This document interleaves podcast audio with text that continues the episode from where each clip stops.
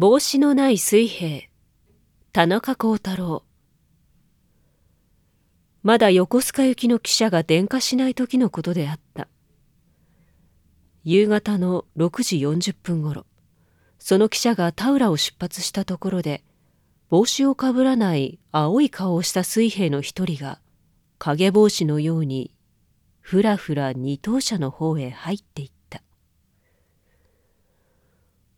またこの間の水兵か。それに気のついた客は数日前にもやはりその辺りで影帽子のようなその水兵を見かけていた。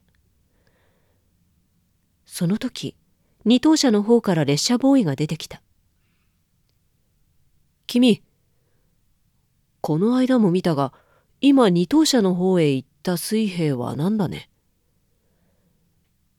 列車ボーイは目をくるくるとさした帽子のない水兵でしたか？そうだよ。入っていったのですか？行ったとも気がつかなかったかね？それじゃあまた出たのか。出たとは？そんなことを言いますよ。